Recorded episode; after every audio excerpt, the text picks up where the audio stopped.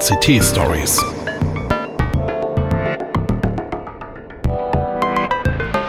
Pechschwarze Technikmomente.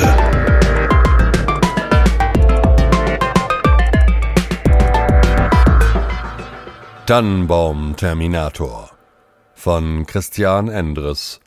Gesprochen von Ulrich Hilgefocht. Der Sensor einer Überwachungsdrohne, die in der kalten Nachtluft ihre Kreise zieht, löst einen Alarm aus.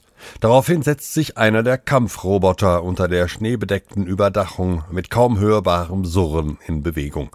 Ein Kopf voller Prozessoren, Kabel, Lüfter, Speichereinheiten und Kameras krönt das mannshohe Hightech-Gerippe. Es sieht aus, als würde der nackte Tod durch den nur vom Schnee und vom Mondlicht erhellten Wald schreiten. Die Killermaschine folgt dem Signal der Drohne, vorbei an Nadelbäumen von vielerlei Größe und Form. Ein Stück vom Ziel entfernt bleibt der Roboter stehen. Lediglich sein Blick schweift weiter durch die Dunkelheit. Unter einer Tanne hoppelt ein Häschen durch den Schnee. Der Skelettkrieger scheint es eine Weile nachdenklich zu betrachten, dann wendet er sich ab und kehrt zum Ausgangspunkt zurück. Das Häschen hat ihn nicht einmal bemerkt. Wer die volle Weihnachtsbaumerfahrung will, ohne dafür das Haus zu verlassen, der kommt zu mir. Klingt paradox, ich weiß. Ich ermögliche es meinen Kunden, von zu Hause aus bequem und doch vollkommen authentisch und archaisch auf die Jagd nach dem perfekten Weihnachtsbaum zu gehen. Minus den Schnee, die Kälte, den Wind, das Harz und die Nadeln. Schon mein Vater nutzte dieses Stück Privatwald im Hinterland als Plantage für Weihnachtsbäume, die man selber schlagen kann. Im eingezäunten Areal wachsen hauptsächlich Nordmannstannen, Nostalgiker und Hardliner finden dort auch die ein oder andere Fichte. Seit mein alter Herr den Löffel abgegeben hat und ich nicht mehr die ausgebeutete Saisonkraft bin, sondern den Laden übernommen und mit aktueller Technik aufgerüstet habe, brummt das Geschäft ab der zweiten Dezemberwoche, obwohl kein einziger Kunde einen Fuß auf meine Waldplantage mit den Baumreihen setzt. Früher fuhren die Familien, die ihren Weihnachtsbaum in seinem natürlichen Lebensraum erlegen wollten, mindestens eine Stunde aus der Stadt raus. Sie rumpelten auf den zugefrorenen Parkplatz und stolperten eine weitere Stunde unentschlossen durch den Schnee. War der richtige Baum endlich gefunden, mühten sich die nominellen Familienoberhäupter mit einer der Bügelsägen oder einem der Beile aus unserem Bestand ab. Oft genug musste ich einem bis zur Verzweiflung frustrierten Vater helfen, dessen Säge feststeckte, dessen gerötetes Gesicht schweißbedeckt war, dessen quengelnde Kinder aufs Klo mussten und dessen frierende Frau mir dankbare Blicke zuwarf, während ich meinen Standardspruch zur Ehrenrettung aufsagte. Manchmal setzten sich diese Burschen heftig zur Wehr, da haben sie sich auch ein Prachtexemplar ausgesucht. Kein Wunder, dass der bis zum Schluss kämpft. Als wäre die Tanne der verdammte Moby Dick. Dann wurde der frisch geschlagene Weihnachtsfetisch zurück zum Ausgangspunkt der winterlichen Expedition getragen und in ein Netz gehüllt. Anschließend begoss man den Triumph über die Wildnis mit einer Tasse heißem Kakao, bevor die Christbaumjäger ihre Trophäe schief grinsend bezahlten, in den Kofferraum beförderten oder aufs Wagendach schnallten und über tückische Straßen nach Hause karrten, wo die Kälte, das angekratzte männliche Ego und der sperrige Baum schon Tage vor der Bescherung in einem großen Krach kulminierten. Ho, ho, ho! Doch diese Zeiten sind vorbei. Niemand will mehr durch ein gezähmtes Waldstück latschen und sich vor seiner Familie oder vor Fremden zum Affen machen, weil er seit dem Werkunterricht in der fünften keine Säge mehr in der Hand hatte. Heute lockt sich der Kunde mit seiner heimischen VR-Ausrüstung per App ins Netzwerk meiner Plantage ein, wo er einen axtschwingenden Kampfroboter durch die Natur steuern kann. Ich habe zehn von den Dingern, die im Großen und Ganzen aussehen wie gepanzerte Skelette mit ein paar überzähligen Rippen und Gelenken. Sie haben es nicht aus dem Start-up an die Front geschafft. Dank guter Connections habe ich sie billig abgestaubt und vor einem Dasein im Firmenkeller bewahrt.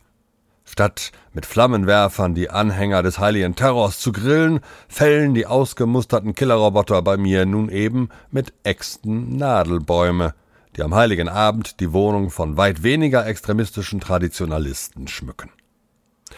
Ich bezeichne die Skelettkrieger gern als meine Tannenbaum-Terminatoren. Und weil ich Sinn für Humor habe, tragen sie rote Weihnachtsmann-Zipfelmützen.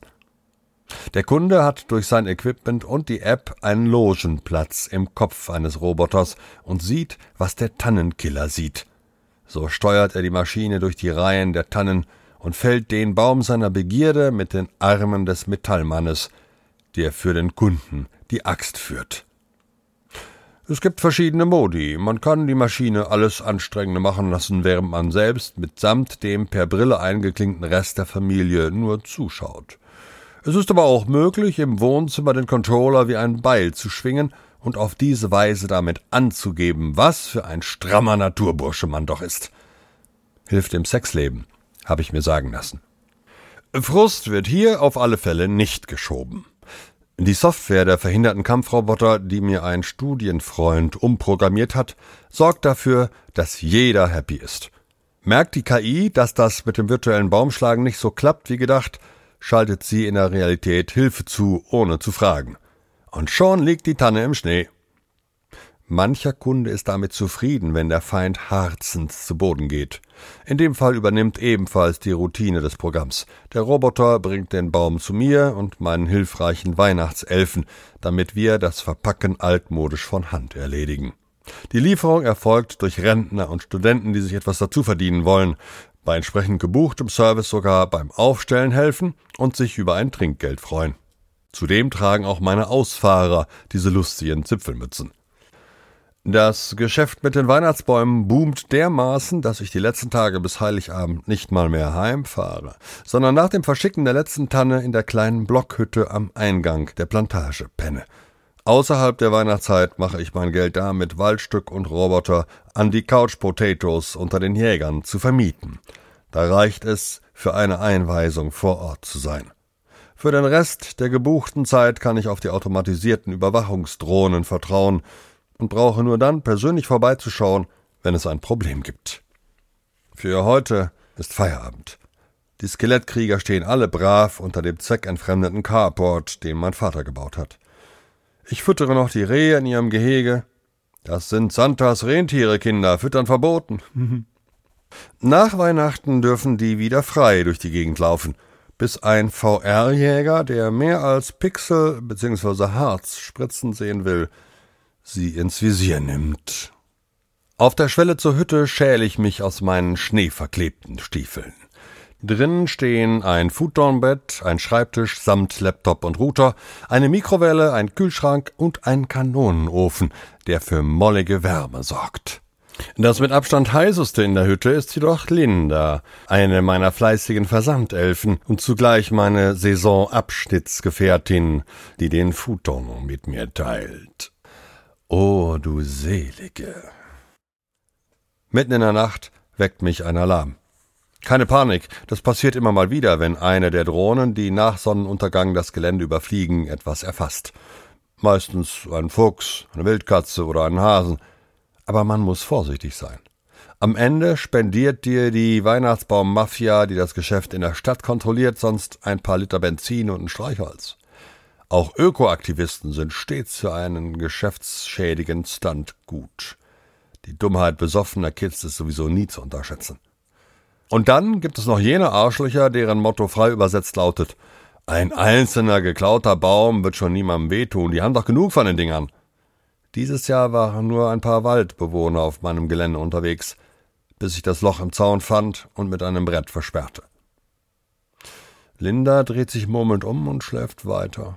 Ich entsteige ihrer duftenden Wärme nur ungern, zumal das Holz im Ofen runtergebrannt ist und die Hütte außerhalb des Bettes den Charme eines Igloos verströmt.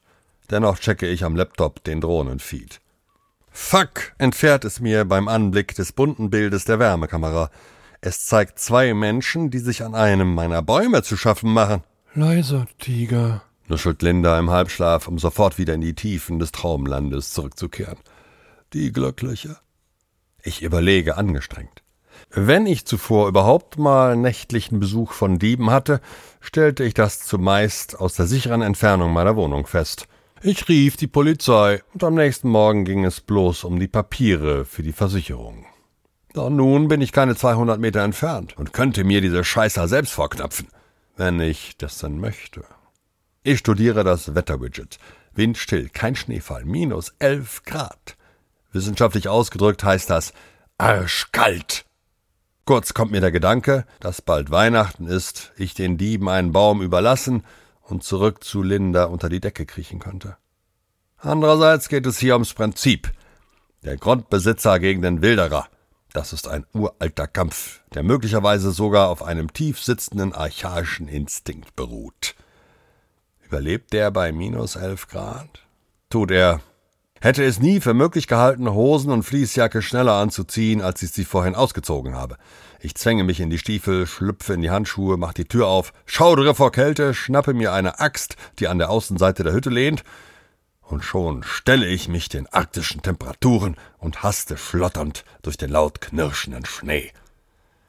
Ich kenne diese geordneten, sauber angelegten Baumreihen wie meine Westentasche und finde den Weg allein mit dem Licht, das die Schneedecke und der Mond spenden.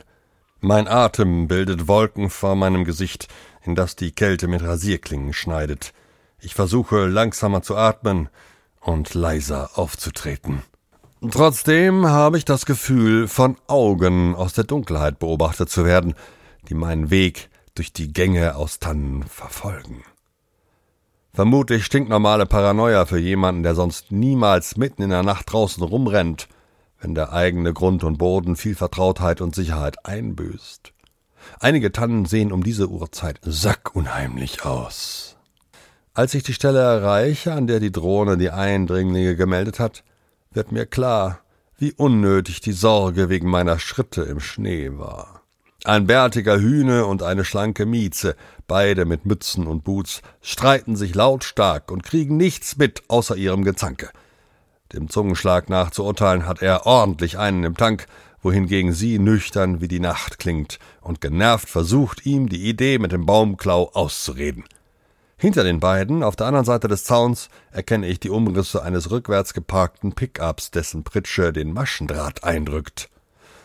Dummerweise sieht der Typ mit der Wikingerstatur durchaus so aus, als könnte er eine Tanne über den zweieinhalb Meter hohen Zaun werfen. Ich spüre Unsicherheit in mir aufsteigen, was mein Vorhaben angeht, die Wilderer zu konfrontieren.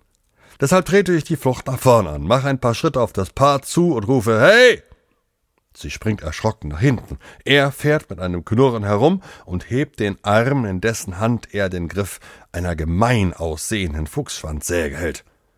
Der Baum da gehört mir, sage ich, mit geringfügigem Beben in der Stimme, das ich einfach mal der Kälte zuschreibe. Für die lahme Ansage habe ich derzeit leider keine Entschuldigung. Die ganze Plantage. Ihr wisst, was das heißt? Dass ich dir jetzt eins auf die Fresse hauen muss, lallt der Betrunkene. Und was auch immer er hinzufügen will, geht im Kreischen der Frau unter. Unsere Blicke folgen ihrem Zeigefinger. Dieser deutet auf einen meiner Roboterknechte, der hinter uns plötzlich ohne Vorwarnung aus der Dunkelheit heraus aufgetaucht ist. Mondlicht schimmert auf dem Metall seiner Panzerung, auf seinen emporgereckten Armen und dem Blatt seiner erhobenen Axt. Ehrlich gesagt sieht selbst die Weihnachtsmannmütze gar nicht mehr ironisch aus. Der Tannenbaumkiller strahlt unverhohlene Tötungsbereitschaft aus und lässt sein Werkzeug mit maschineller Präzision herabsausen. Es ist nur der Unvorhersehbarkeit trunkener Bewegungsmuster zu verdanken, dass der Baumdieb den Kopf behält und der Schnee keinen roten Anstrich bekommt. Falls ihr jetzt hofft, dass ich dem Roboter mit meiner Axt den Schädel vom Rumpf trenne und den Aufstand der Maschinen beende, muss ich euch leider enttäuschen. Die Axt dürfte sich als nutzlos gegen den für die Front gehärteten Roboter erweisen. Wie es scheint, hat dieser sich in den Kill-Modus geschaltet, welcher von meinem Informatikkumpel eigentlich überschrieben worden sein sollte. Es sei denn, äh, es gab da gestern ein Problem mit einem der Skelettkrieger, woraufhin ich mich in den Tiefen des Softwaremenüs verirrte. Eventuell habe ich da eine alte, längst vergessene Einstellung reaktiviert. Ups. Nichts wie weg hier! rufe ich, packe die panische Frau am Handgelenk und zerre sie mit mir zwischen zwei Tannen hindurch in die nächste Reihe. Ein flüchtiger Blick über die Schulter zeigt, dass uns ihr wie durch ein Weihnachtswunder ausgenüchterter Begleiter hinterherkeucht, dicht gefolgt vom Roboter, der mit jedem Schritt an Fahrt aufnimmt, nachdem Heimlichkeit nun kein Thema mehr ist. Er wird uns schnell eingeholt haben, und ich gehe einfach mal davon aus, dass er trotz hochentwickelter KI nicht zwischen Baumdieb und Baumbesitzer unterscheiden kann. Auf einmal lässt die Frau meine Hand los, ihr Macker ist gestolpert und röchelnd im Schnee zusammengebrochen. Sie kauert neben ihm und zieht vergebens an seinem Kragen. Der Sensenmann ragt drohend über ihnen auf. Ich denke an meine schwammigen Angaben bei der Versicherung, was die Roboter anbelangt, mache kehrt und brülle etwas Unverständliches, als ich zwischen das Paar und den sicheren Tod springe und meine Axt mit geschlossenen Augen gegen den Roboter führe. Zur allgemeinen Überraschung lenke ich seine Axt tatsächlich ab. Allerdings lässt mich der Aufprall der Klingen in die nächste Tanne taumeln. Die Axt entgleitet meinen Händen, die sich wie der Rest meiner Arme nicht zwischen stechendem Schmerz und akuter Taubheit entscheiden können. Durch einen Tränenschleier sehe ich, wie der Roboter den Blick fürs Erste von mir abwendet, um sich zunächst um den Wikinger und seine Braut zu kümmern. Wieder heben sich die Arme der Maschine. Diesmal fährt die Axt gar nicht erst herab, stattdessen scheppert es wie bei einem Autounfall. Blinzelnd sehe ich, wie der abgetrennte Kopf des Roboters nach vorn kippt und in den Schnee plumpst, woraufhin der verbliebene Körper von einer Sekunde auf die nächste erstarrt. Doch leider steht hinter dem ausgeschalteten Roboter ein zweiter Metallkrieger. Fuck, fallen die jetzt schon übereinander her, wegen des Privilegs, wer die Menschheit ausrotten darf? Ey, das ist geiler als Viking Hero auf der Playsee, ruft der dazugekommene Roboter zu meiner Verblüffung da, mit der leicht verzerrten Stimme von Linda, meiner Weihnachtselfe. Der Skelettkrieger sucht Augenkontakt mit mir. Der nervige Alarm ging nicht aus, ertönt Lindas Singsang durch den Speaker des Roboters. Sah so aus, als könntest du Hilfe gebrauchen, Tiger. Mit einiger Mühe kämpfe ich mich aus der Umarmung der Nordmannstanne. Im stillen beglückwünsche ich mich zu dem Geniestreich der wunderbaren Linda erst neulich gezeigt zu haben, wie sie von der Hütte aus einen Roboter aktiviert und per Laptop steuert. Es hat ihr großen Spaß gemacht, ein Dutzend krummer Tannen zu fällen, die ich Heiligabend als Expressbäume ohne VR-Action und zu entsprechenden Wucherpreisen an Verzweifelte verticke. Ich nicke Linda dankbar und, wie ich hoffe, halbwegs aufgeräumt zu, bevor ich mich den Wilderern widme. Die Frau heult Rotz und Wasser, der Typ scheint halb weggetreten. Ich massiere abwechselnd meine pochenden Handgelenke und räuspere mich. Ihr könnt den Baum behalten, und wir lassen die Sache auf sich beruhen, sage ich mit unternehmerischem Sportsgeist. Die Frau will Einspruch erheben, doch ich hebe eine Hand. Nein, vergesst es. Erpressung ist keine Option. Die Story wird euch niemand abkaufen. Ich sage allen, ihr wolltet einen Baum klauen. Ich habe euch erwischt. Und einer von euch war sturzbesoffen. Außerdem haben wir euch gerade das Leben gerettet. Gern geschehen. An frohe Weihnachten. Damit ist alles gesagt. Und ich sehe den Roboter erwartungsvoll an. Linda? Der Skelettkrieger mit der Zipfelmütze lässt die Axt fallen und geht auf ein Knie, so dass ich in seine zusammengeschobenen Arme klettern kann. Dann erhebt sich der Roboter geschmeidig und trägt mich in Richtung Hütte durch die Nacht. Das war Tannenbaum Terminator von Christian Endres. Gesprochen von Ulrich Hilgefond. Redaktion Peter Spitz. Technik Hartmut Gieselmann. Eine Produktion der Heise Medien Hannover.